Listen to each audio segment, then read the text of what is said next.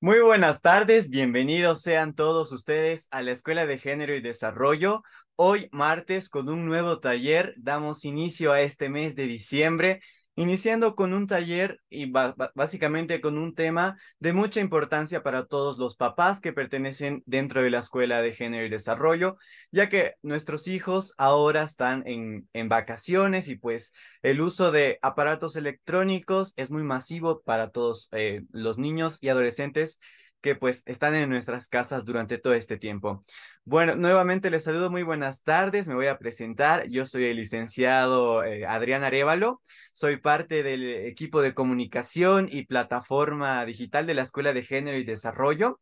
Quiero enviarles un saludo muy grande desde la ciudad de Cochabamba, desde el corazón de Bolivia, y agradecerles a todos ustedes por estar conectados un martes más, aprendiendo y pues llenándonos de mucho aprendizaje con muchos expositores de alto nivel.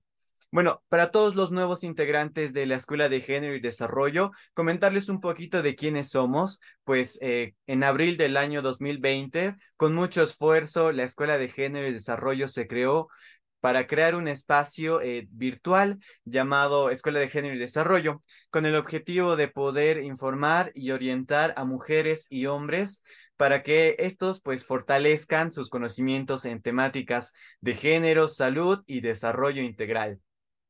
También esto no podría ser parte sin la ayuda de pues muchos profesionales con una amplia y destacable trayectoria y un alto sentido de responsabilidad social, pues también este espacio fue posible dentro de lo que es em, la Escuela de Género y Desarrollo y pues este proyecto ha llegado a miles y miles de hogares dentro, dentro de Bolivia y también como en el exterior.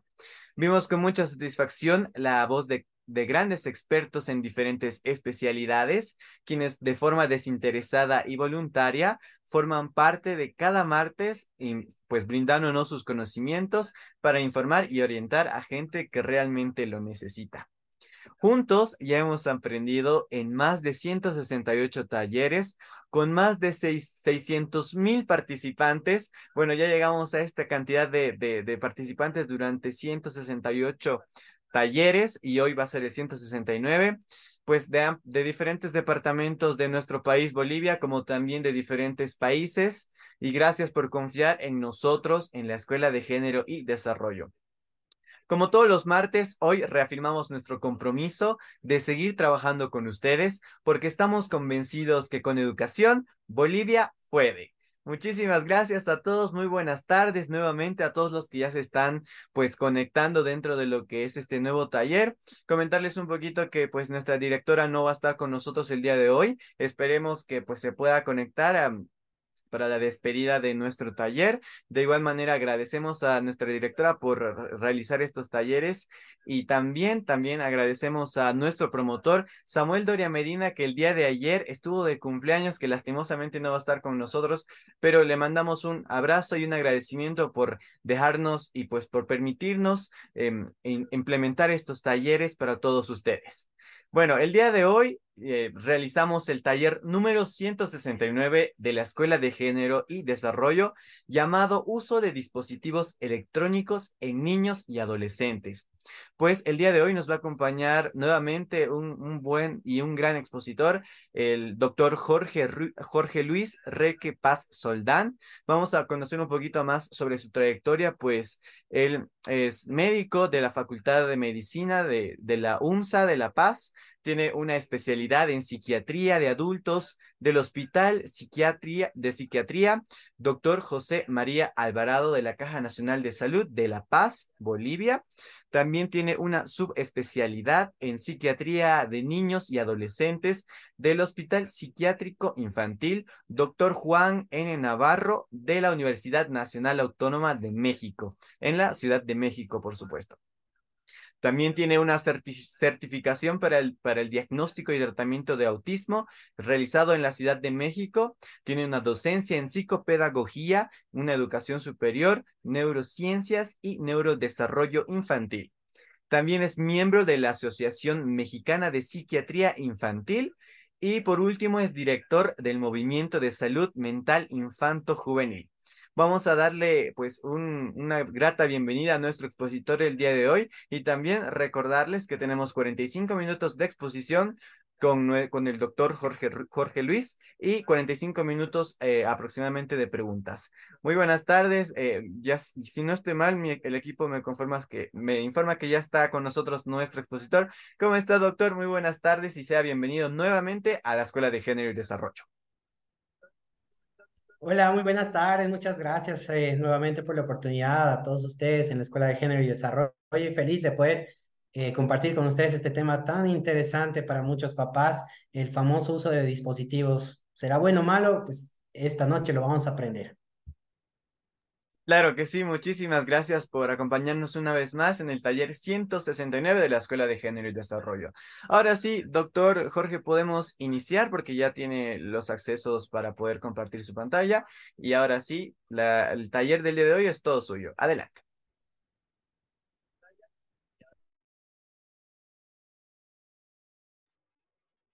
Bueno, ahí sí se confirma si se ve la pantalla.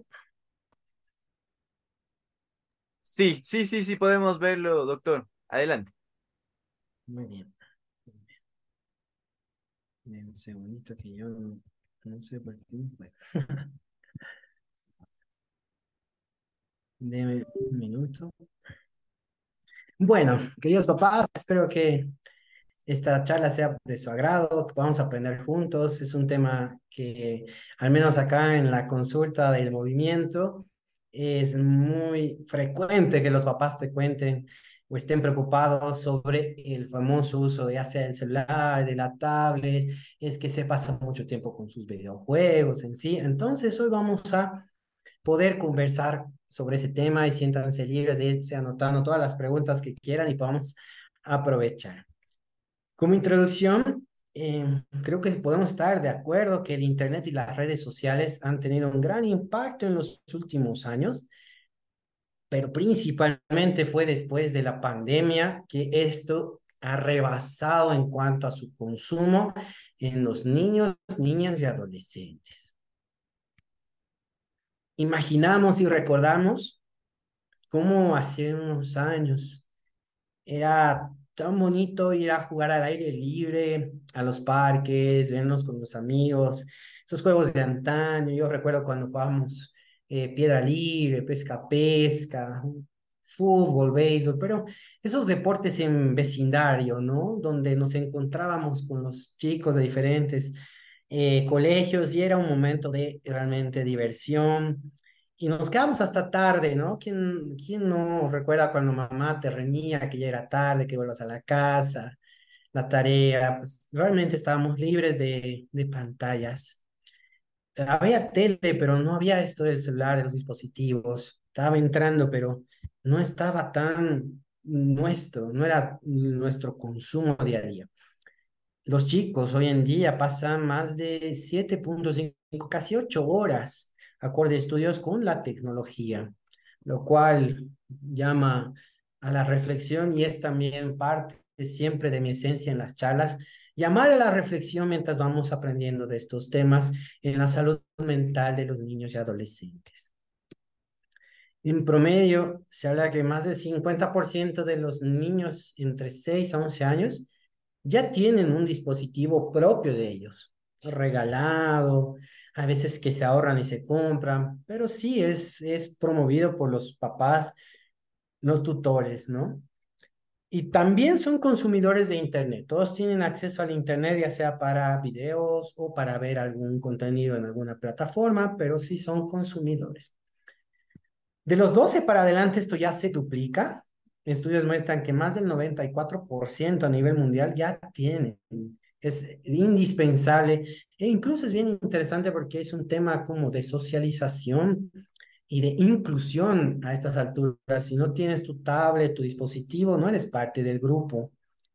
Aproximadamente 25% a nivel mundial también es víctima de un ciberbullying, un ciberacoso, como vamos a ver más adelante en algunas noticias de nuestro país, aquí la ciudad de La Paz, que he tratado de captar. Entonces, desde ahí vamos viendo que hay cosas buenas, también malas, no lo vamos a decir que no.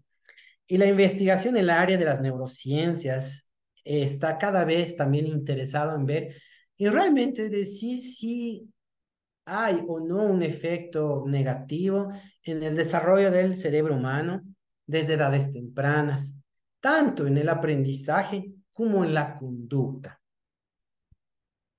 Algunos datos muy interesantes. Si bien los videojuegos como tal han estado presentes desde hace muchos años, cada vez lo están utilizando más, pero de una manera ya más abusiva, indiscriminada, y hay un boom tecnológico. Estamos todos de acuerdo que hoy en día hasta están saliendo videos tan interesantes de la inteligencia artificial. Tenemos en casa, estoy seguro, Alexa y muchos otros dispositivos que están sin duda siendo consumidos por este boom tecnológico. Aspectos positivos de no es tanto el dispositivo en sí, sino el contenido. Vámonos a los videojuegos. Durante la pandemia ha sido muy útil para mejorar nuestra comunicación, no podíamos por estos, el confinamiento, entonces permitió de alguna manera, incluso a distancia, tener ese acercamiento, mantuvo las relaciones sociales. En el tema educativo muestra ser una herramienta bastante interesante.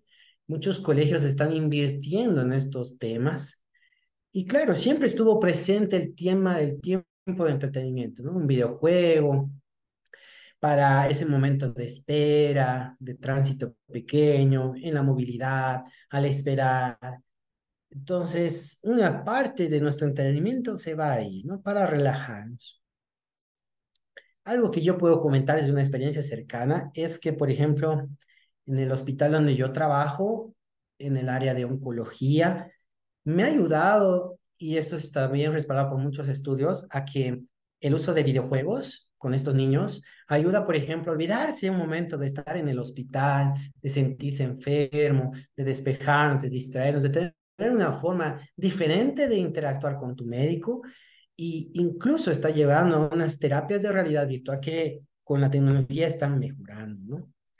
¿A qué punto? No sé si sabían, pero por ejemplo, para el tema de los niños con déficit de atención hiperactiva o el TDAH, Existe este videojuego en Diablo RX que está eh, supervisado y aprobado por la Federación de mm, que, que mm, supervisa el tema de tratamientos a nivel mental y que es como el primer videojuego que un médico puede recetar para que mejoren algunos síntomas del déficit de atención hiperactividad, pero no reemplaza otras como el tratamiento farmacológico. Y son cosas bien interesantes que les propongo para su conocimiento, sobre todo, ahorita no lo tenemos en Latinoamérica, esto es en Estados Unidos, un precio oscila entre 100 dólares, una eh, inscripción de tres meses y vamos a ver un poquito de, de, qué consiste este videojuego, pero llama la atención de que ahora la tecnología también busca hacer alternativas terapéuticas, ¿no? Lo que nos llama la atención.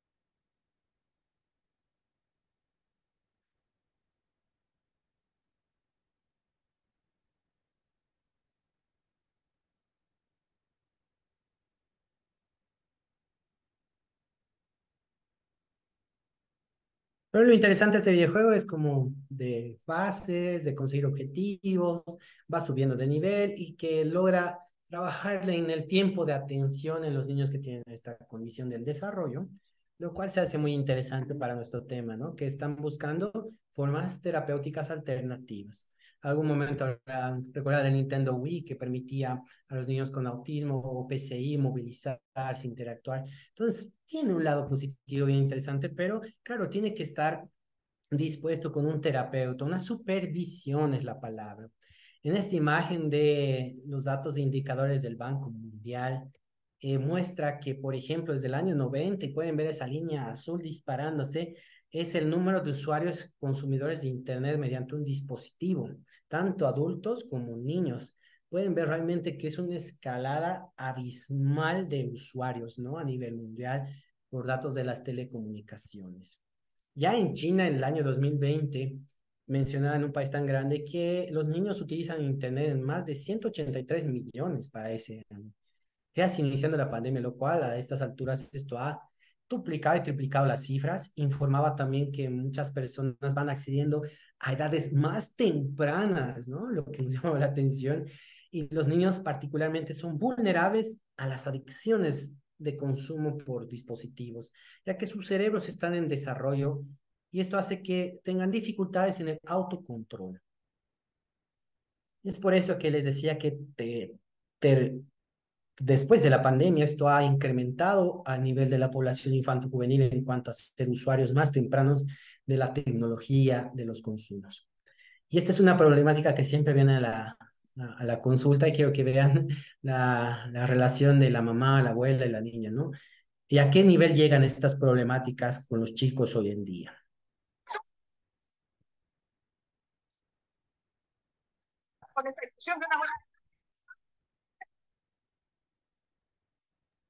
Eh, doctor Jorge, eh, disculpe que le moleste, pero si está compartiendo pantalla, ahora no lo podemos ver.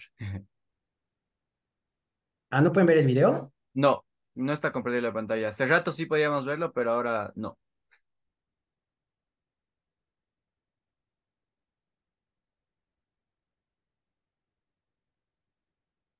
A ver, vamos a ver si...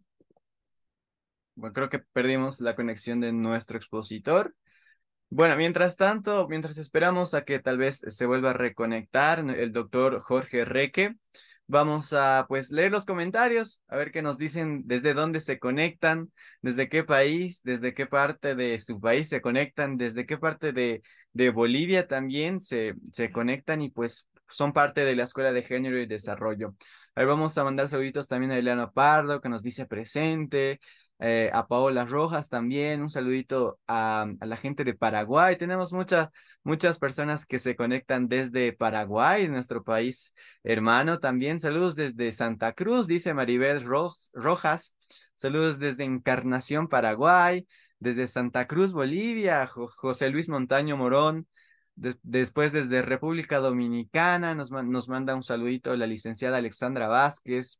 Yaneiri Ramírez nos dice presente desde República Dominicana, desde Cochabamba, desde la yacta querida también. Vamos a ver si ya está nuestro expositor. Sí, ahora sí. Vamos a volver a em, habilitar su micrófono. Ahora sí, doctor Jorge, lo tenemos de vuelta. Bueno, siempre sucede, ¿no? Ahí estamos. No se preocupe. Entonces, a ver, vamos a ver si de nuevo ya. Ya puedo compartir pantalla ahí. Claro que sí, vamos a ver nuevamente si es que... A ver, aquí, ya. A ver, estamos aquí. ¿Ya se debe ver? Ahora sí, ahora sí. Si es que llega a pasar algo, doctor, yo le aviso. Uy, que estés bien, dame ese celular ya. Vamos a acabar con esta discusión de una buena vez. Dame ese celular,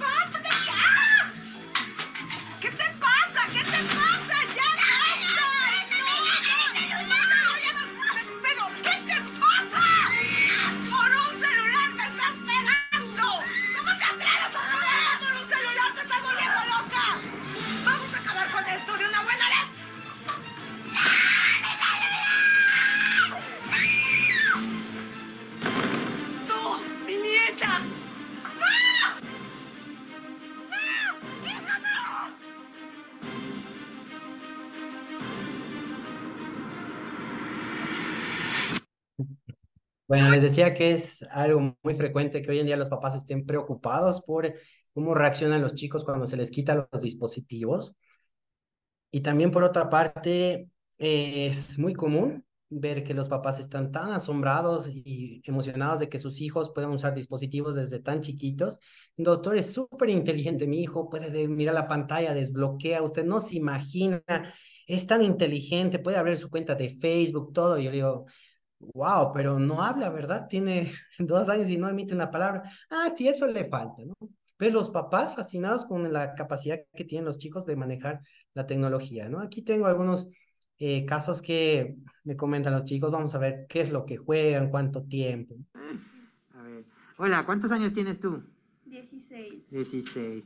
Este, ¿tú tienes algún juego en tu celular que juegues frecuentemente? Among Us. A- Among Us, ajá. ¿Algún otro más que juegues? Ah, hay uno de Juan Pazurita, pero ahorita no me acuerdo el nombre. Ya. ¿Y por qué los juegas? Ah, me distraen cuando tengo tiempo libre. Sí. ¿Y cuánto tiempo sería lo máximo que has llegado a jugar?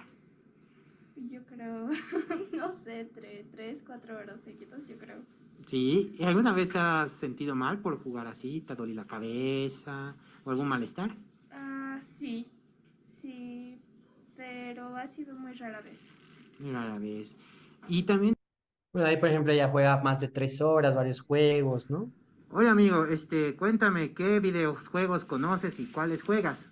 Eh, la verdad yo conozco los juegos de Free Fire, PUBG Mobile, Call of Duty, eh, también jugaba juegos de PC, Dota 2. La verdad me, me dedicaba mucho a, de los juegos. Los juegos. ¿Y cuánto tiempo te dedicas a jugarlos en el día? A ver, con permiso en la computadora, digamos, voy al internet, me paso 5 horas en el internet. Cinco. Bueno, con permiso, y a veces van a cinco horas, ¿no? Entonces nos llama la atención ¿cuánto- esa cantidad de los... No es para mm, llamar la atención, pero de estas noticias ya se ve más frecuente, un profesional más joven del mundo, un niño de 8 años, lo promocionan, venden contenido, y son varios videojuegos que consumen los chicos en frecuencia. Y cuando les preguntas qué quieres ser de grande, ya no es raro que no te digan quiero ser médico, ingeniero, ¿no? La mayoría puede decirte quiero ser youtuber, influencer, gamer profesional, creador de contenido, eh, quiero desarrollar videojuegos. La tecnología está realmente en el tema de los chicos. Aquí está Rodney Rogan, un niño bastante famoso por las habilidades que tiene para jugar un juego de Call of Duty, se llama. Tiene más de 487 mil espectadores, seguidores y obviamente tiene que ser financiado por la familia. Y bueno, bueno, Hey, demostrar Rogan. un poco sus habilidades. this with the snake on it, is it worth getting? Yeah, it's worth it. You better get it. Watch this. I'll buy UAV. You guys, y'all soon? Un juego muy clásico de mundo abierto, se trata de matar a los enemigos, sobrevive y gana el, primer, el último en quedar.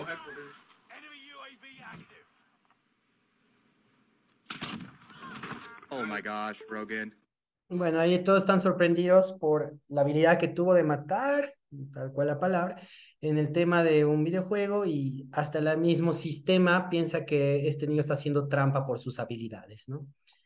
Les decía, eh, todos apoyan, ahí pueden ver toda la familia Rogan, famosos ahí con sus seguidores y ganan de esto dinero. Está el jefe, que es el papá obviamente, y la mamá también por ahí, al último, pero no tienen tantos seguidores como los hijos, ¿no?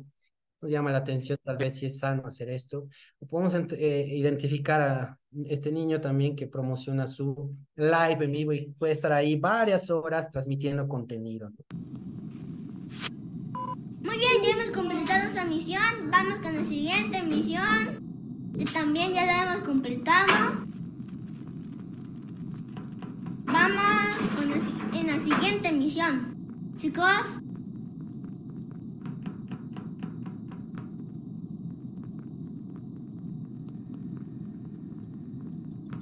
Importante saber que los papás tienen que saber qué tipo de juegos están jugando los chicos, cuál es su nombre, si es para su edad, y es lo que vamos a ir aprendiendo en esta charla, ¿no? Entonces, hay impacto por etapas, y viene la respuesta a nuestro tema, porque no nos alcanzaría este, estos 45 minutos. Mm, mm, qué hermoso recordar, ¿no? Cuando había ese tiempo de cuentos de los papás acurrucado junto a su mamá, Noel escuchaba atentamente el fragmento del cuento que tocaba esa noche. Durante 15 minutos la historia de la mamá le, le contaba, había la imaginación, el protagonismo, por qué el personaje estaba triste, hablaban de las emociones, etc. Hoy en día pasan estos casos, ¿no? Javier, papá de Nicolás, ingresa a las 2 de la mañana enojado a su cuarto, se percata que Nicolás estaba jugando con su celular esas horas, con sus amigos, eso explica por qué no se despierta a tiempo para sus clases, anda durmiendo todo el día y los papás a esa hora empiezan a discutir, es tu culpa, la mía, etcétera. Será una o varias noches malas, no lo sabemos, pero son las realidades de la que pasa. Y vamos dando datos interesantes a nivel científico. Por áreas, en el área del lenguaje han demostrado investigaciones que sí, el uso de dispositivos a temprana edad afecta el desarrollo del lenguaje. A mayor cantidad de uso de pantalla, incluso tener la televisión encendida sin verla, se asocia con habilidades lingüísticas más bajas.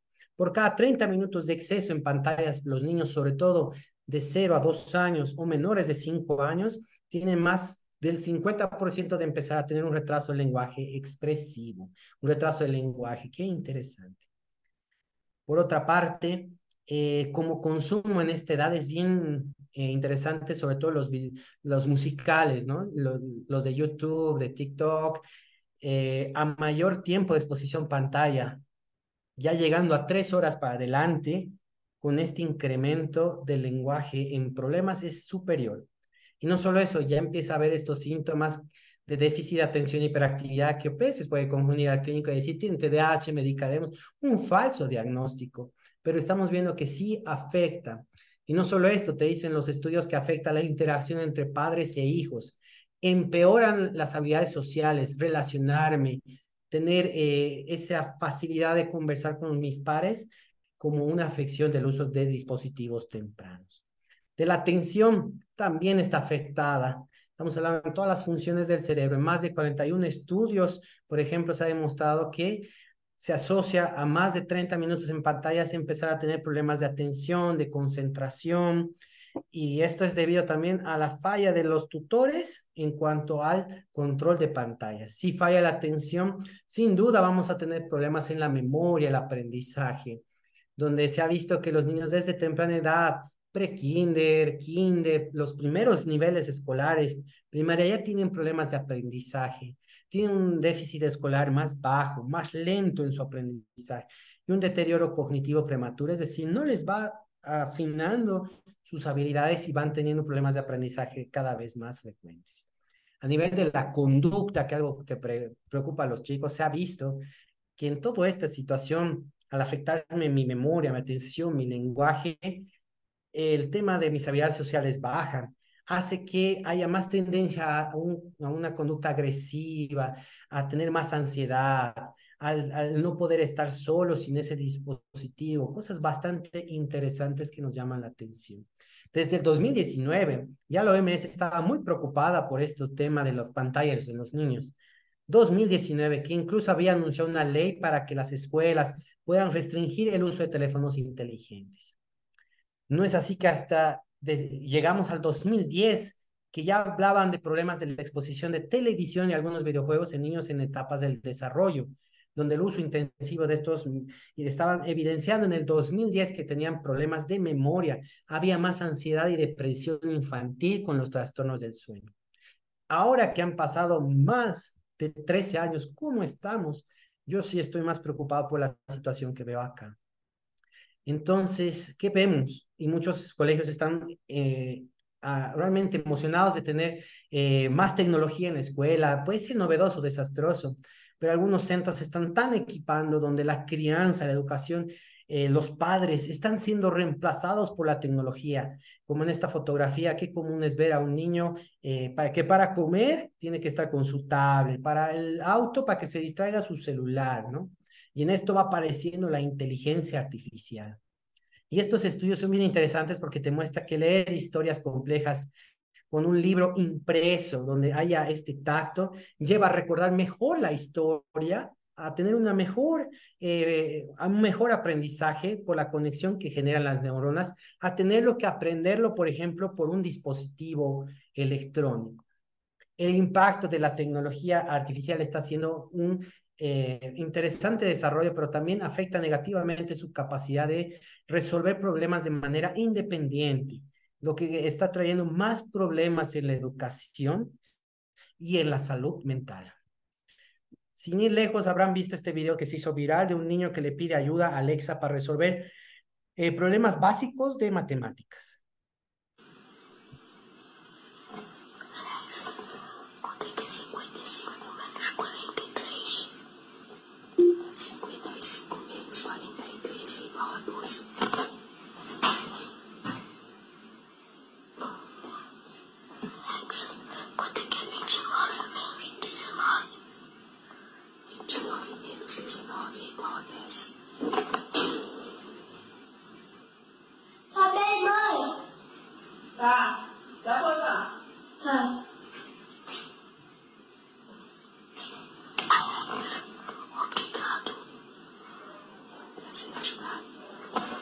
Interesante, ¿no? Sorprendente. Alexa entiende que el niño está susurrando, le responde susurrando, el niño le agradece, Alexa le devuelve, la inteligencia artificial nos está sorprendiendo más, una mamá que no supervisa al chico, que está haciendo otras cosas, pero el niño no puede resolver eh, operaciones muy básicas, ¿no?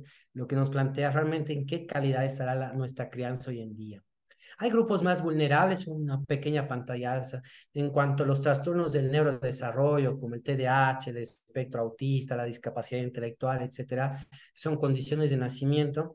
Se ha visto que, por ejemplo, el exceso de pantallas, el videojuegos con los niños en TDAH, en este grupo es más fácil que hagan adicción, al igual que en el grupo de los niños con espectro autista. Eh, empeora su impulsividad, sus problemas de atención. Los videojuegos ofrecen esas pequeñas ráfagas de atención, no son muy continuos, lo cual hace que ellos quieran todo el tiempo tener gratificaciones y recompensas inmediatas. Muchos juegos, terminas la partida, vuelves a empezar, terminas y, y realmente no hay cese, ¿no? De otra manera, en el mundo del espectro autista hay un problema bien importante en el déficit de la comunicación a nivel sensorial. Esto hace que los intereses a veces en ellos les guste ser muy restringidos, muy temáticos, muy fijos. Y lo interesante es que en el contenido que uno ve en el celular están los algoritmos, la búsqueda. ¿no? Realmente tú pones una palabra y te va a empezar a lanzar contenido de esa situación. Entonces, en estos niños, por ejemplo, evita que ellos sean más flexibles, que tengan más juego creativo, porque todo el tiempo les va a ir lanzando contenido relacionado con esa temática que van y van viendo mucho tiempo. Una vez que a nivel sensorial e, esto también hace que eh, quieran mm, más contenido intenso, mayor sonido, luces.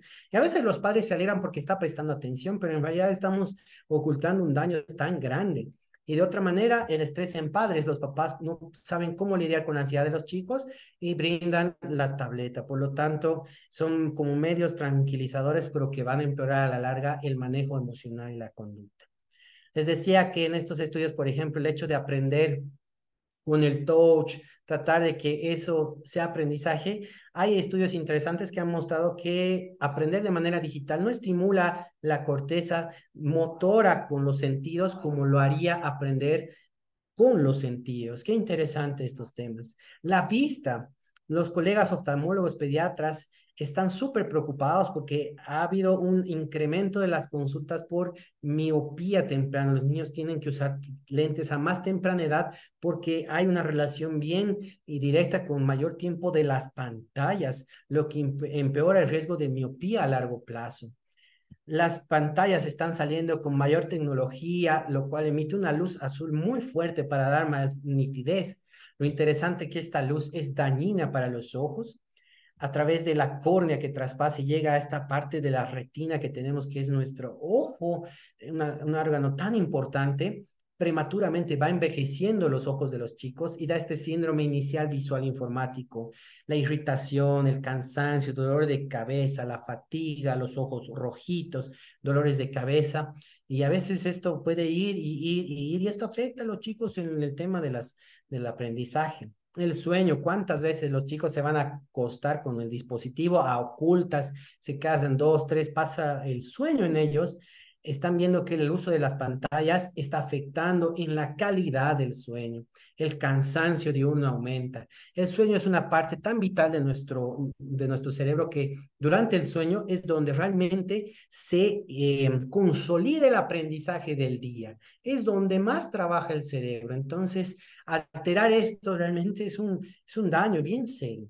No solo eso, está llegando a eh, la luz a transmitir, decía el cerebro, todavía es de, de día, mantente despierto y juega un rol con la melatonina, una hormona que ayuda a la eh, regulación del sueño y al tema del crecimiento. En ese sentido, el exceso de esto causa una pubertad precoz, algo que ya incluso preocupa a los endocrinólogos pediatras. Jugar por diversión a la línea de riesgo y adicción es muy delgada. De que tengamos un momento de distracción a una zona de riesgo donde los chicos ya usan elevadamente en tiempo esto. Tienen dificultad para controlar sus emociones durante el juego y sin el dispositivo. Ya te está hablando que está empezando a síntomas de adicción, donde se ha perdido totalmente el control del tiempo que uso en el dispositivo, impacta en mi vida y tiene síntomas clínicos de ansiedad principalmente cuando no tiene el dispositivo, entran en una crisis de abstinencia, como lo haría una persona que tiene problemas de adicciones de otras sustancias, como el alcohol, la marihuana, etc. El DSM-5 todavía no lo catalogaba como un problema el uso de los videojuegos. Estaba en la sección hasta el último, todavía no, no la creemos, pero la OMS con el C11 ya nos permite a los profesionales de la salud mental dar el diagnóstico de trastorno por uso de videojuegos con conexión al Internet o sin conexión al Internet. Por lo tanto, ya es catalogado un problema de, salud mental porque da síntomas y da también problemas a nivel social. ¿Cómo nos percatamos? Esto es para los tips de la población hoy día que nos acompaña. Estos son los síntomas destacados, que hay un uso excesivo del dispositivo con una pérdida del control. Generalmente mienten para justificar la conducta o el tiempo que utilizan en el videojuego, en el dispositivo. Solo sienten alegría o euforia o satisfacción cuando están con el dispositivo. Cuando no están con él, empieza la ansiedad que nosotros lo llamamos abstinencia están irritables, enojados cuando no están con él. La tolerancia, que es otro requisito para la adicción, la necesidad de aumentar el tiempo de consumo para sentirme tranquilo. Y todo esto afecta en mi familia, en la escuela y en mi relacionamiento. Se altera mis horas de dormir, de comer y realmente mi desempeño falla. Esos son los síntomas para que ustedes digan si están en un problema sí o no, para que al final podamos intervenir. Y claro, como hemos visto en los anteriores artículos, el tema de la conducta está asociada. Significa que hay una deshumanización. Las habilidades sociales, había mencionado, van bajando. Hay pérdida de empatía, hay de la compasión, de la ternura, del respeto. Entonces sí hay una tendencia a ser más agresivos y irritables. ¿Qué sucede para que esto pueda pasar? Bueno, realmente hay muchos factores de riesgo, pero principalmente son los inadecuados métodos de crianza, tema que lo habíamos visto anteriormente. La edad, mientras más temprano damos un dispositivo, se hace un problema mayor a medida que van creciendo y alguna vez están mezclados con problemas como el déficit de atención, el autismo, eh, la ansiedad, la depresión, que hace que tengan mayor problema mental, hacer una adicción a un dispositivo y tener ansiedad, etcétera, hace que tengas más problemas con tu hijo. Y no estamos lejos de ver este tipo de noticias. Elías, un niño de 13 años que había viajado de Tarija a La Paz para conocer a su novia y se habían conocido a través del juego del Free Fire, ¿no? Se hicieron novios y eran de casa para buscarse, conocerse esta otra noticia, ¿no? Menor de nueve años captada por un, eh, por un antisocial adulto por el juego de línea Free Fire también, ¿no? Otro, ¿no? De La Paz, sus papás lo han encontrado en Ecuador, este menor de edad que se empezó a viajar, captado igual por Free Fire desde La Paz. Niño boliviano sustrae seis mil dólares para comprar diamantes en un juego, ¿no? Son situaciones que yo lo vivo aquí en la consulta por muchos papás. En Tarija, hay niña cuando viajaba a Santa Cruz captada por un hombre mediante el juego de Free Fire. Entonces, aquí es más fácil que los papás comúnmente echen la culpa al juego. ¿Es culpa del juego, del dispositivo, del Free Fire? No. Estas historias tienen algo en común. Y es la clásica, en casa, la típica violencia, gritos, consumo de los papás, etcétera. Y además en la escuela el bullying me va mal, problema en casa, problema en la escuela.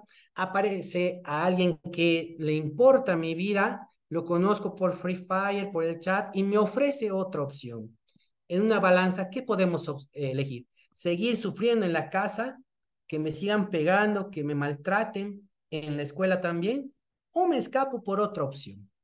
Entonces, lo que encuentran los chicos es, tengo amigos, pareja en Argentina, en Chile, tengo más amigos de manera virtual.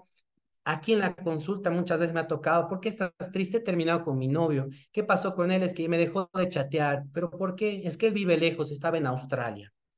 Ni siquiera tenían esa relación o apego, pero les afecta tanto, porque no tienen un núcleo social estable dentro de la casa ni en la escuela. Soy feliz en mi mundo, es lo que me han compartido salgo con mi novia, etcétera, y siempre está con su celo. salgo con mi papá, con mi mamá, están con su cero, tampoco me dan eh, a mí mi tiempo. Oye, este, yo también tengo problemas. Eso es lo que me dijo mi amigo del Free Fire. ¿Y si nos escapamos? Por eso muchos chicos escapan de casa. No es en realidad el problema del celular o el videojuego, es la falta de supervisión, el compromiso del padre, la, el ambiente que brinda. Les digo, si tienes una situación bien crítica en casa y en escuela, ¿por qué no mejor irnos? ¿Y qué es lo que vivimos hoy? Por ejemplo, estas situaciones en Halloween acá, eh, estos disfraces bien famosos de Skibidi Toy, de Cameraman.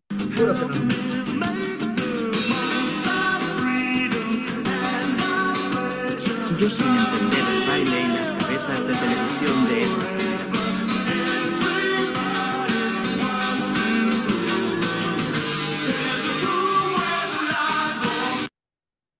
Parece tierno, no lo sabemos, pero muchos papás disfrazan de sus hijos, pero uno tendría que tener la, la inteligencia de decir qué contenido le estoy dando a mi hijo. Skibidi Toilet, Cameraman, pertenecen a un juego muy bizarro, donde no hay ni una estimulación crítica o buena o favorable para el lenguaje, para las emociones, totalmente caótico, y los papás felices de disfrazar a sus hijos, de fomentar que bailen, les filman TikTok, etcétera, cuando ni siquiera saben realmente de qué trata ese contenido, les invito a verlo y realmente con conciencia decir, ¿es sano que vea esto mi hijo? ¿Tiene algún sentido, algún aprendizaje?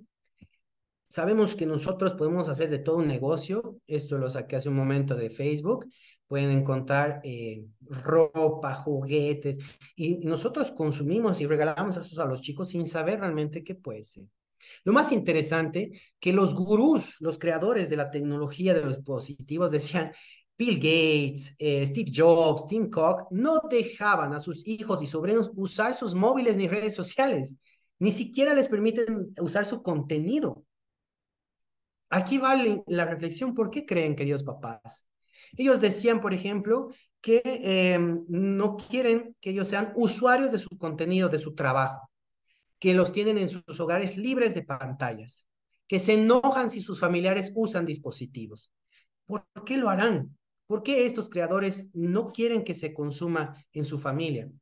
Es la pregunta que nos hacemos. Los creadores de Facebook, Twitter, Blogger, Instagram, evitan que sus hijos incluso vayan a colegios con tecnología. Buscan que sean sin tecnología, porque están conscientes de todo lo que les he hablado. Ellos trabajan por dinero, no les interesa lo que pasa con el consumidor, quieren ingreso. Y de los riesgos hay montones. Teníamos desde esa clásica, el juego de la ballena, el enviarme fotos, la prueba de amores, ahora dame una foto, etc. Y los chicos sin riesgo eh, entran en esa situación. Incluso en el lenguaje los papás no saben qué significan pavos, gemas, skins. Hay un analfabetismo tecnológico que hace que el chico se sienta superior frente a los padres. Hijo, ve a dormir. No, papá, ahorita tengo que ver el stream. Es que llevo ya ocho kills. Recién estoy loteando, papá. A esta hora hay menos lagueo, por eso no me quites mi juego. Estoy enojado porque me han baneado. Y si un papá no sabe los términos de la tecnología, de los videojuegos, estamos un pie atrás porque el niño siente que tiene más autoridad. El diagnóstico, como hemos visto, se hace a través del exceso del tiempo.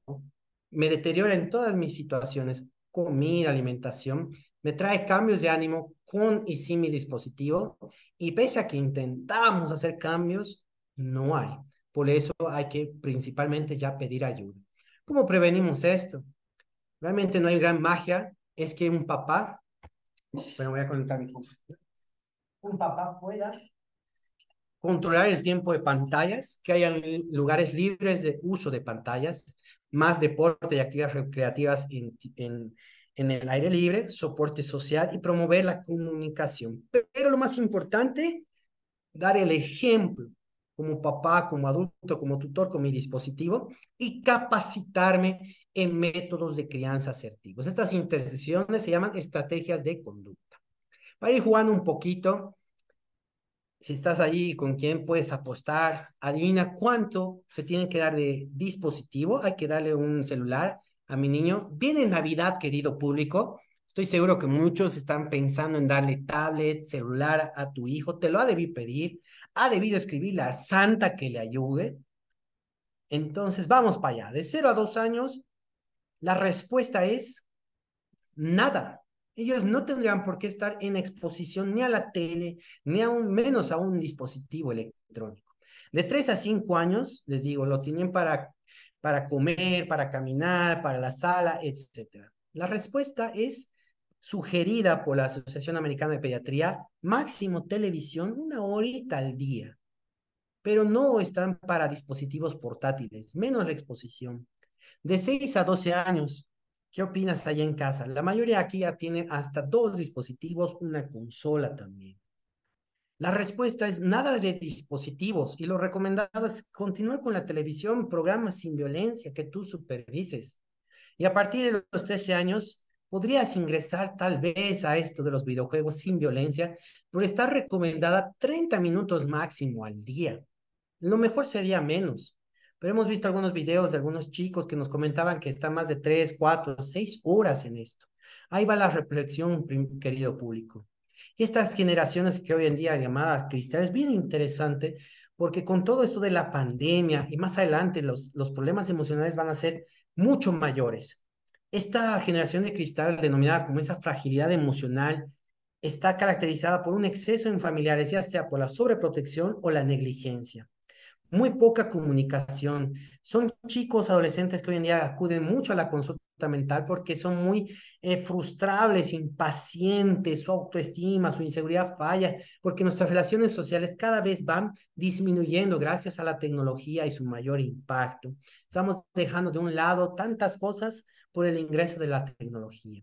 Es que importante realmente, les decía, conocer qué juego, qué redes sociales tiene tu hijo para realmente hablar con él y tener claras las cosas. Cuando tú vayas a, Apple o Google Play, puedes fijarte tranquilamente si la red social está aplicada para su edad.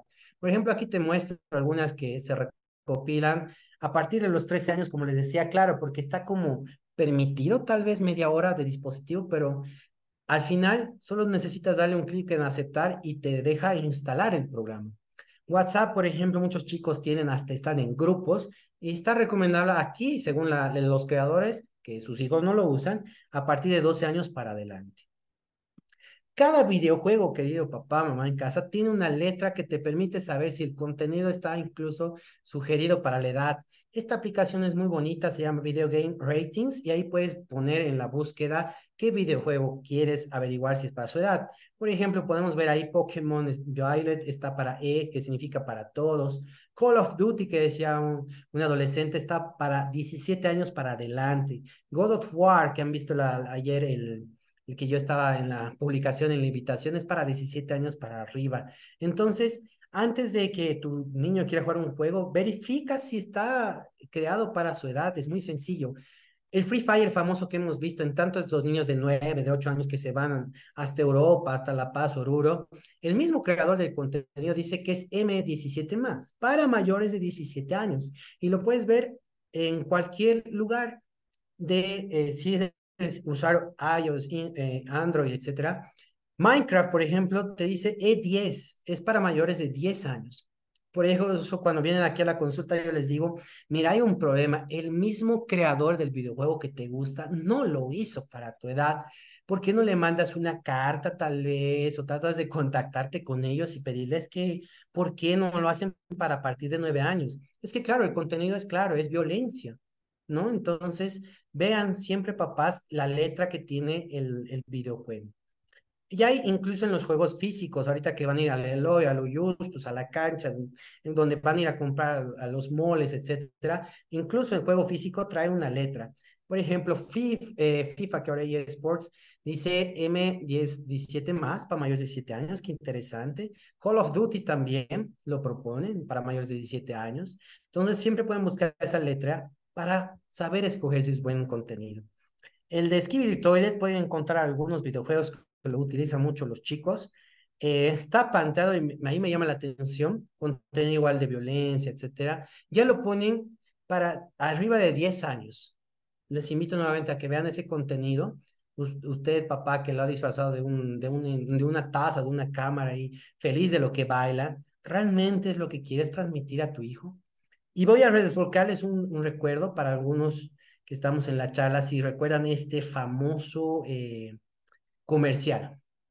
Navidad, Navidad, Santa me bajó, mis regalos son un fiasco, nada me gustó, ropa interior, sí que no son, yo quería un juego para Nintendo 64, el gran Zelda Turbo con o también South Park, que cargos del cuadro, y eran para mí, nunca está de más recuperar tu máquina y conseguir tus chips para Nintendo 64, el papá, vamos a comprar. Un recuerdo desbloqueado, yo también he crecido con los videojuegos, también los tengo, pero quizás antes era más equilibrado el tema de nuestras relaciones sociales, pasábamos más tiempo afuera, teníamos bien en claro el tiempo de uso, al menos yo recuerdo que mis papás me decían solamente después de las tareas y fines de semana si está todo bien. Este, podemos encontrar mucho contenido que nos llama la atención, como esta niña que pidió una tablet para Navidad del año 2016, y estoy seguro que para este han hecho mucho y muchos papás están gastando su aguinaldo en un dispositivo. Espero que esta charla realmente les haya servido un poco de reflexión y, y que llegamos a tener estos tips, ¿no? Cuando el niño ya está con este problema que en realidad ya es un problema de salud mental ahora, no hay que quitar de golpe porque los niños tienen ansiedad de separación por la adicción que se ha creado por tanto tiempo en exceso. Sabemos que no han pasado menos de 30 minutos, pasan más tiempo con los dispositivos y les da esa crisis de ansiedad y suelen tener agresividad. Antes de devolverle, o si estás regalando, ya lo has regalado, es recomendable darle un contrato antes del dispositivo, no darlo sin un contrato. Y mientras más tarde es mejor. ¿Cuánto más tarde? unos colegas, hasta los oftalmólogos por el tema de los ojitos, decían, mientras más tarde mejor. ¿Cuán tarde? Bueno, cuando él pueda ser independiente, pueda moverse por sí solo, cuando ya, digamos, sea eh, titulado, profesional, quizás es buena opción. ¿Por qué no? Mientras más tarde mejor por todas las situaciones críticas que hemos visto en el desarrollo. Estos son los tipos de contrato que yo utilizo mucho donde, por ejemplo, se acuerdan el tiempo, los lugares, las reglas, eh, cuándo vas a usar, en qué días, en qué lugares, y al final se firma. Entonces, muchos papás cometen el error de no darle un contrato al uso del dispositivo y quieren que lo deje así o le quitan de golpe y pasa como ese video que hemos visto antes. Hay muchas aplicaciones que nos van a ayudar, en las famosas control parental, Google Family Link y Family son muy famosas y nosotros no somos muy buenos con las tecnologías. Eh, son videos bien cortos que te permiten eh, instalar en tu dispositivo y en el de tu hijo para que pueda por lo menos empezar. ¿Cuál es el objetivo? Es que vaya regulando su buen uso hasta por lo menos lo que dice la recomendación a nivel mundial, máximo 30 minutitos. Y si no puedes darle, mejor que tu hijo sea más creativo. Piensa en los gurús de la tecnología, ¿por qué ellos no usan, no les dan ese contenido? No permiten en su casa. Algunas opciones son de paga, aquí les muestro algunas, que creo que para algunos puede ser un poco pro o contra, pero te me permite, ¿no? Por ejemplo, eh, Custodia es algo que también yo recomiendo mucho, es muy práctica te permite bloquear juegos, aplicaciones, limitar el diario, ver el, historial de navegación, pausar internet. Y claro, si pagas, les decía, es que no están todos dormidos. Los gurús dan el problema, pero también tienen la solución para ganar más dinero. Te permiten tener planes mensuales, anuales, ¿no? En FamiSafe, por ejemplo. Te permite tanto para computadora como para dispositivos, ¿no? Algunas funciones son gratuitas y otras eh, requieren como un pago. Puedes bloquear pantallas, tener un informe de actividad, bloquear aplicaciones, administrar contenido, detectar contenido explícito. ¿Cuántas veces ha pasado que el niño está en el videojuego y de repente sale un anuncio hasta de contenido de adultos, ¿no? Entonces te permite estar eh, totalmente monitorizando. Y este video me ha llamado mucho la atención y les comparto, ya voy finalizando quiero que vean cuál es la diferencia de un niño menor de dos años en la interacción de un papá con el dispositivo y cuando no está con él. Se hace viral video donde un padre grabó la diferencia en el comportamiento de sus hijos cuando está usando el celular y cuando no. El resultado sorprendió a todos. Recuerden las relaciones humanas, la socialización, la empatía, el amor, el respeto, el desarrollo cognitivo, el lenguaje, la memoria, el pensamiento, la imaginación, la creatividad.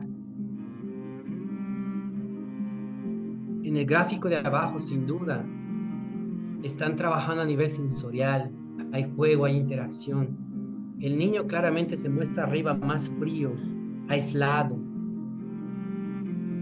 Miren solamente la sonrisa, la diferencia, ¿no? Entonces es abismal este tema. Y esta es la gran pregunta. Antes de que tú quieras que tu hijo cambie y deje el dispositivo, quieras aplicar estas medidas que has aprendido hoy, la de los contratos, las aplicaciones, haz esta pregunta. ¿Eres capaz de darle el ejemplo? ¿Tú también tienes un autocontrol con tu dispositivo? Porque si vas a darle instrucciones con tu celular en la mano, no va a servir, querido papá, no te va a servir. Y esto le va a doler mucho a los chicos porque ellos están siempre observando qué ejemplo le estás dando. Yo siempre solicito y que tengan los contratos que hacen y que les he mostrado firmados, algunos papás lo llevan incluso con el amigo abogado, lo hacen eh, notariar y lo hacen tan bonito y cada usuario de la familia está ahí con su contrato y tienen que estar pegados en la pared. Las actividades, los horarios, la planificación, mi contrato. Y esa es una familia organizada que brinda el ejemplo de una crianza asertiva y positiva. Antes de terminar, quiero invitarte, porque luego a veces se nos pierde la información, a unas actividades bien interesantes, a todos los papás ahí. Estamos haciendo un concurso de dibujo en Navidad, justamente para promover la salud mental en niños y adolescentes de población de 2 a 17 años. Es gratuito, pueden participar, ahí está mi número de contacto, la página web de la Sociedad Boliviana de Psiquiatría de La Paz o la del Movimiento de Salud Mental Infanto Juvenil para que puedas participar junto a tu hijo en vez de que estés buscando una tabla, un dispositivo, ¿por qué no le das unos crayones para que él crea una arte, un arte para ello, ¿no? Y asimismo, mañana vamos a tener una ampliación de lo neurodesarrollo con estos secretos del mundo infantil durante el embarazo, porque muchos papás llegan al tema de, uh, nació mi hijo, y en vez de darle estimulación del lenguaje, le doy una tablet. En vez de jugar con él, me voy a trabajar y lo dejo al cuidado de alguien que no me lo estimula. ¿Será que realmente puedo darle una mejor calidad a su salud mental desde el embarazo? Entonces no se pierdan estas buenas charlas que la tengo mañana igual a las nueve de la noche, gratuita, y van a haber grandes sorpresas también para ustedes. Les agradezco muchísimo el tiempo. Si quieren el contrato o algo de la charla, pueden escanear ese QR y pueden ir a la página web donde están almacenados este material. Y bueno, no sé si ahora hay alguna duda, alguna pregunta que con gusto puedo participar con ustedes. Muy buenas noches, doctor. Le agradezco por haber estado presente con nosotros. Un saludo también a toda nuestra audiencia. Me disculpo por la demora, por temas de trabajo.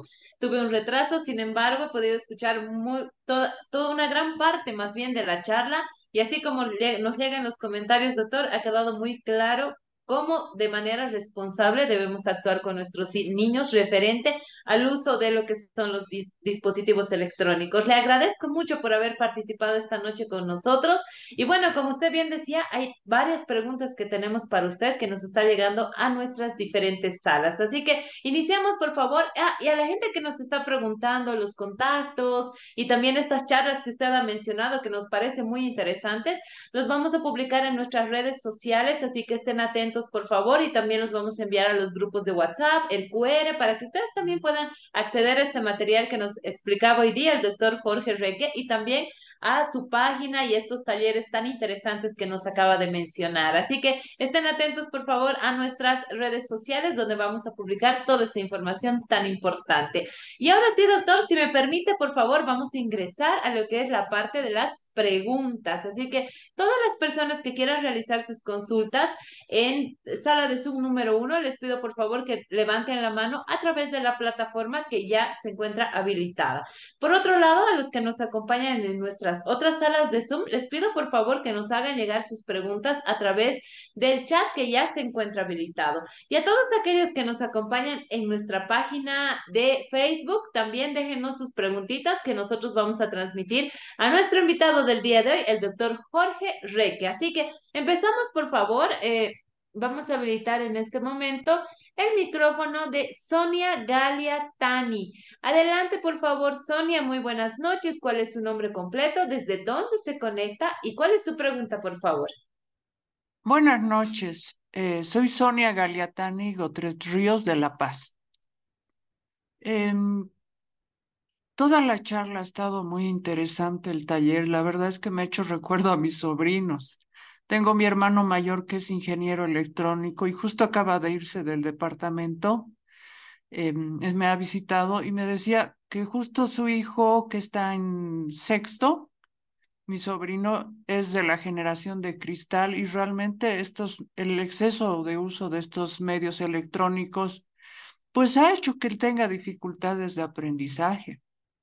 Se ha acostumbrado, por ejemplo, tanto a las clases virtuales eh, y me decía que eh, mi cuñada agarraba y era como su secretaria, todo se lo anotaba y en las clases presenciales ya no tenía quien se lo anote todo. Me imagino que no es el único caso. Quisiera saber qué, qué nos recomendaría al respecto. Hay niños, me imagino que también adolescentes, que se han acostumbrado tanto a las clases virtuales, que en las clases presenciales han desarrollado dificultades de aprendizaje, eh, problemas de atención. Incluso mi hermano me decía, tu sobrino es medio adicto al Internet, es de la generación de cristal. Y cuando mostraba otro video donde había unas eh, personas con cabeza de computadora, una defecación en un inodoro, me acordé de mi otro sobrino que le gustan ese tipo de videos, ¿no? Y yo decía, pucha, qué gustos tan terribles de la generación de ahora, ¿no? Y no sabría qué hacer con mi otro sobrino también, doctor, porque eh, mi hermano menor lo estimula a nivel deportivo. Mi otro sobrino está eh, pasando a sexto y, es campeón, medalla de oro en, en, fútbol, es muy bueno en, en básquet, es muy bueno en, en carreras. En el colegio le han dado medalla de oro también. Sin embargo, las tecnologías realmente están afectando a los niños y a los adolescentes, como usted dice.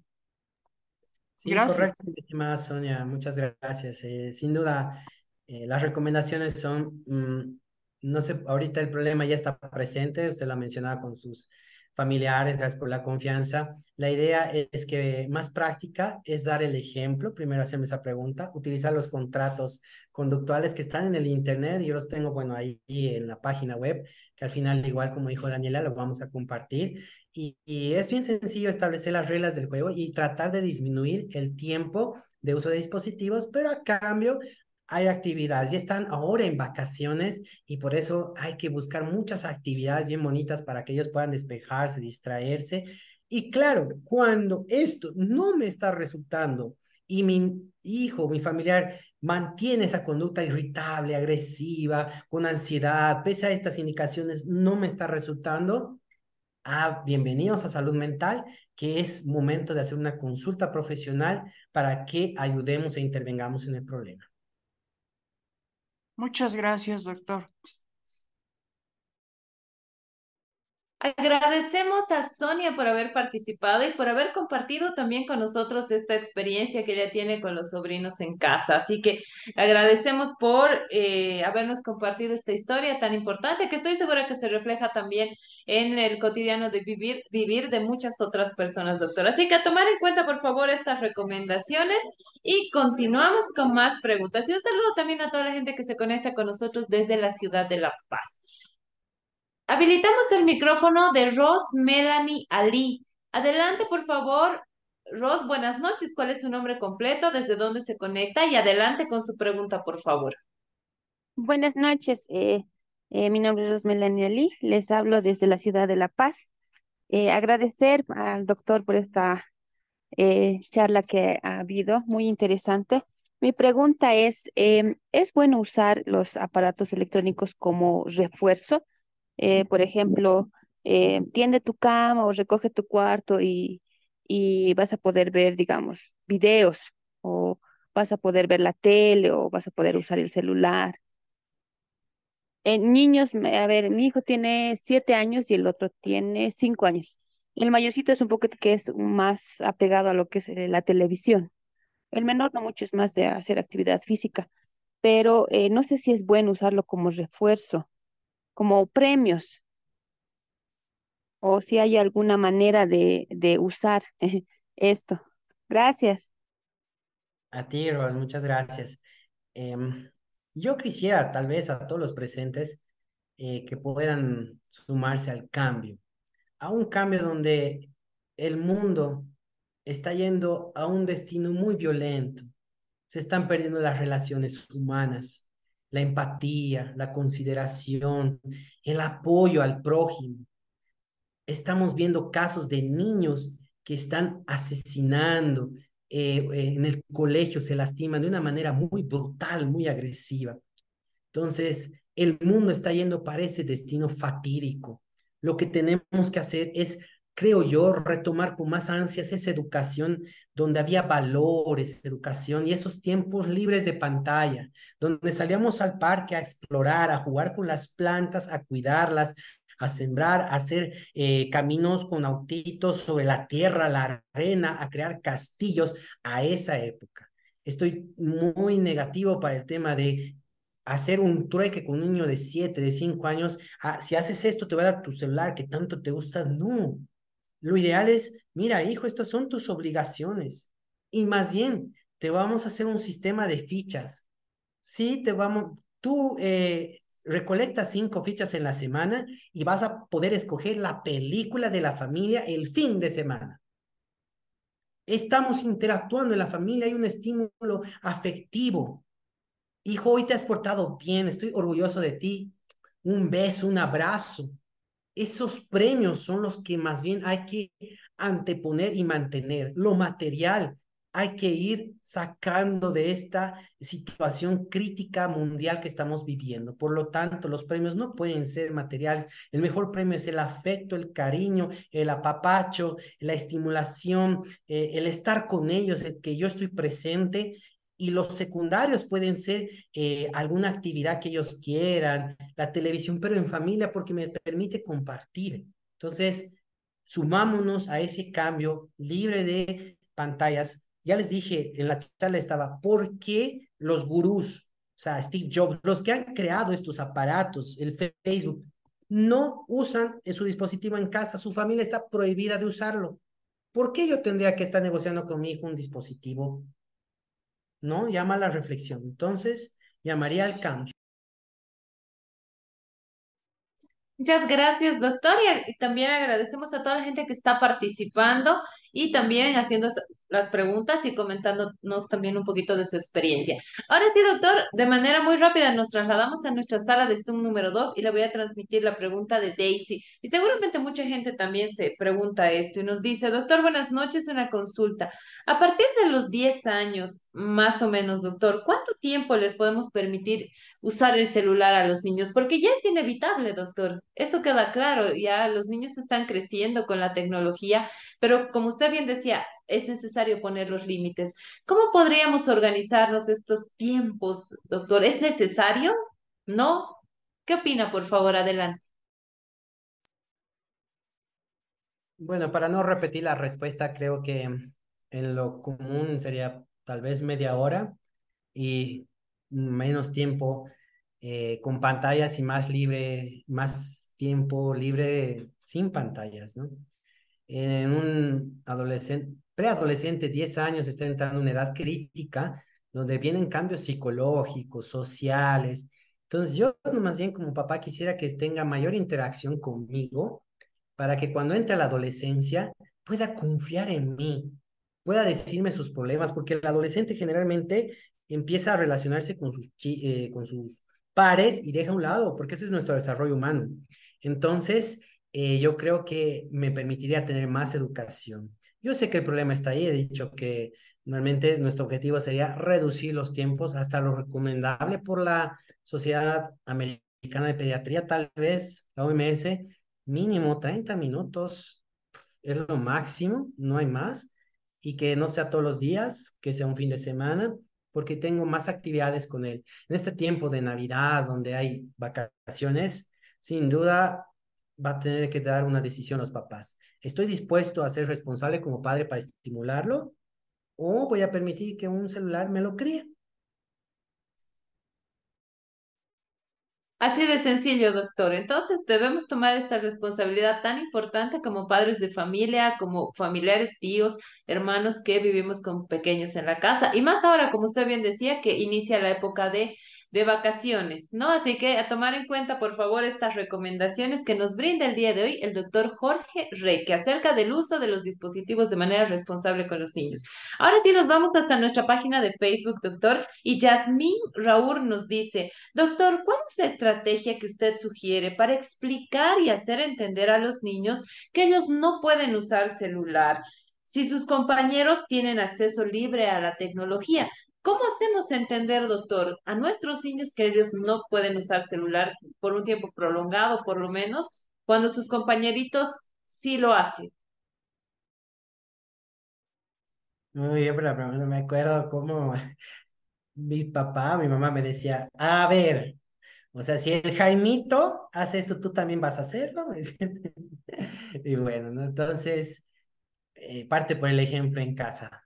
La pregunta sería, ¿en tu casa hay valores sólidos para que tu hijo tenga la necesidad de compararse con los demás? ¿Eres un papá educado y das el ejemplo? En esta charla, por ejemplo, has aprendido a hablar con solidez.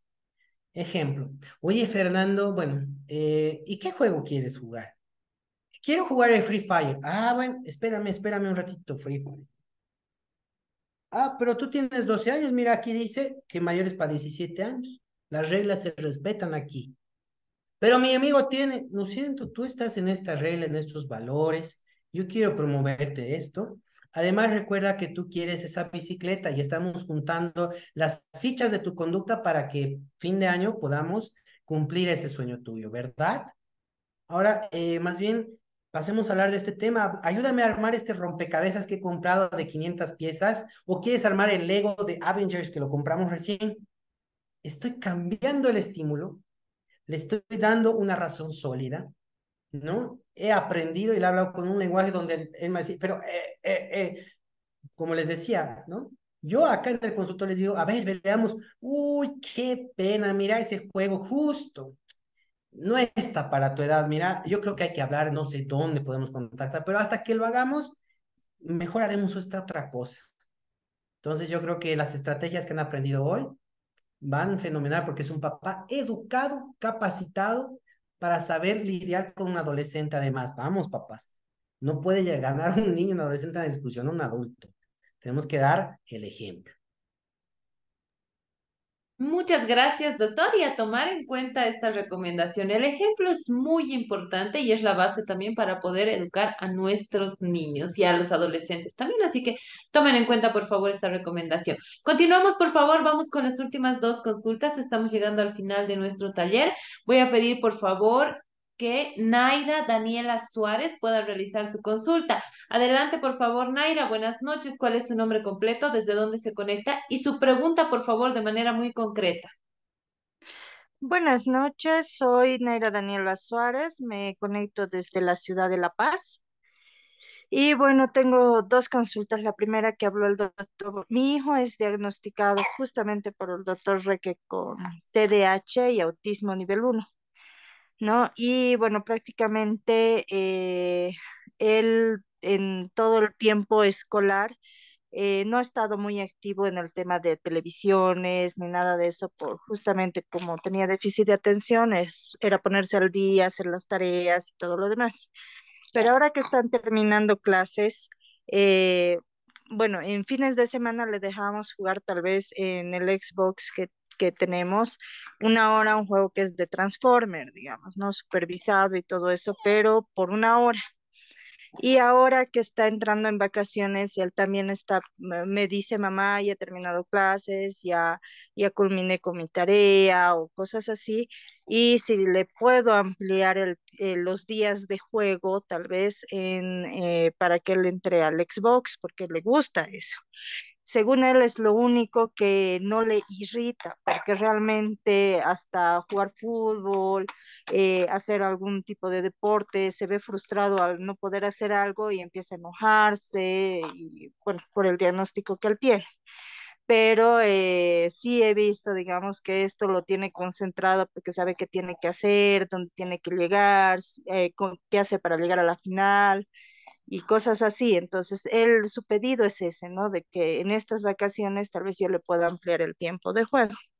Y la otra consulta era eh, respecto al juego que el doctor eh, decía que hay para niños de TDAH, si me puede volver a repetir qué juego sería y eh, dónde lo puedo descargar. Muy bien, gracias.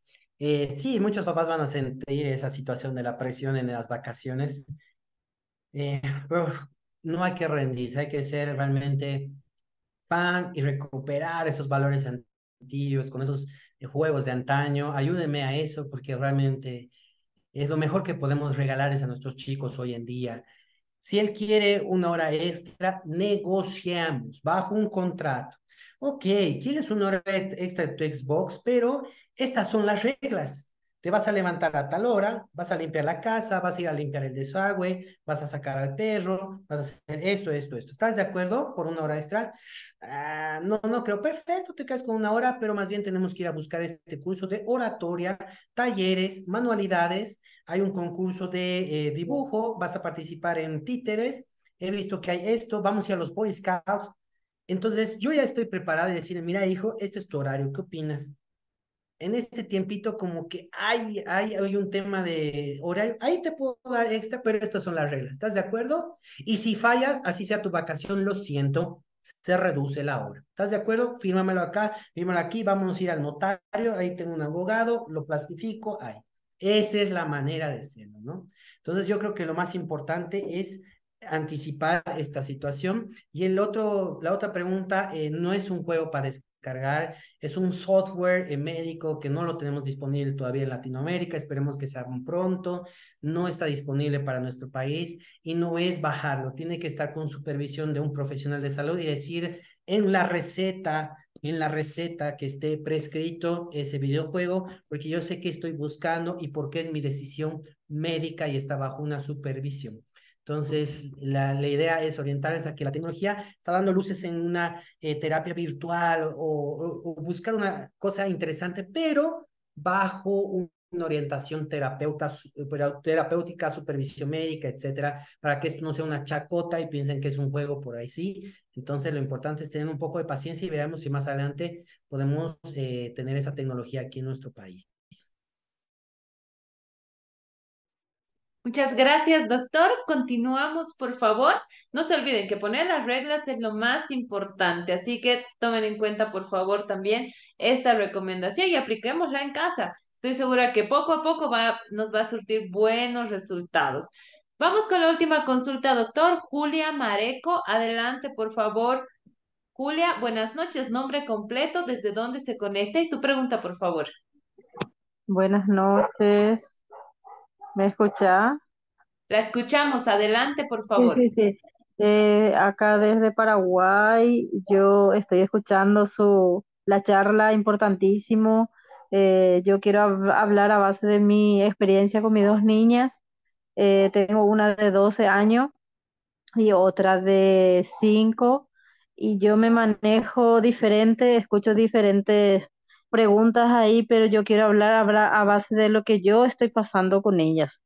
Eh, yo, por ejemplo, le pongo límites, uso también la tecnología con ellas cuando necesita en la tarea, eh, pero yo encima de ella usamos todo y después ya nos ponemos a limpiar la casa, nos ayudamos, eh, la nena con su tarea, haciéndole dibujo, número, su nombre, menos, menos la, la tecnología.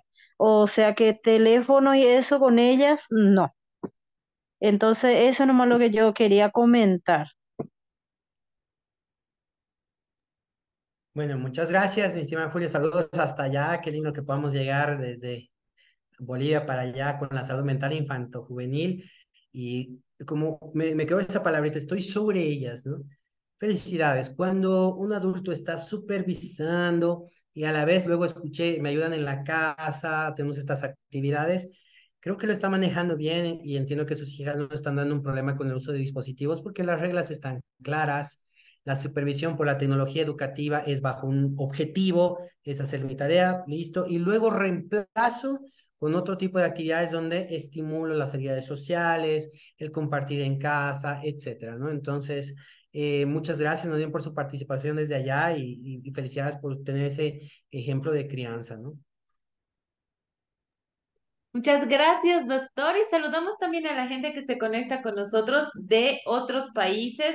Agradecemos a gente que está con nosotros desde Chile, Paraguay, Argentina, México, República Dominicana también. Así que un abrazo a todos ellos y gracias además por confiar en este su espacio para poder informarse. Bueno, doctor, lamentablemente hemos llegado al final de nuestro taller. Hay muchas preguntas todavía que han quedado sin responder. Saludos Ecuador también nos dicen, así que un abrazo también para ellos. Han quedado muchas preguntas por responder, doctor esperamos que el, el, siguiente año ya podamos tener, tenerlo nuevamente en un siguiente taller. Sabemos que usted es muy activo en redes sociales, además tiene una gran predisposición para poder conversar con la gente y compartir sus conocimientos. Así que el compromiso, doctor, de tenerlo el siguiente año con muchos más temas referentes al cuidado también y la formación de nuestros niños y adolescentes. Le voy a pedir, por favor, sus últimas recomendaciones y sus palabras de despedida. Muchas gracias eh, a ti, Daniela, Samuel Doria Medina, por estos espacios que promueven la salud mental infanto-juvenil.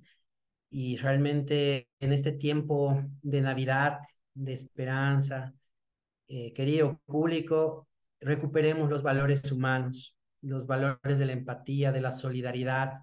Promovamos que nuestros hijos puedan crecer en base a valores del respeto y el amor, porque lo estamos perdiendo dejemos a un lado lo material y recuperemos ese acercamiento.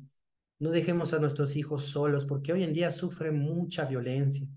Anímense a hacer este cambio desde la casa porque realmente creo que va a ser un impacto positivo para nuestras generaciones eh, posteriores. El mundo está siendo muy violento y creo que tenemos que tener estrategias de cambio.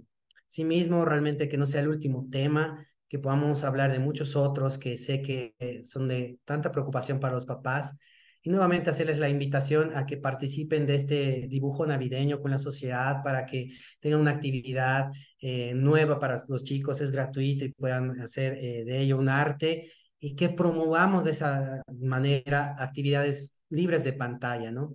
Asimismo, hay otras charlas sobre embarazo, neurodesarrollo y estamos enfocándonos a la salud de la mujer y el embarazo cómo podemos cuidar la salud mental de los hijos durante el embarazo, imagínense.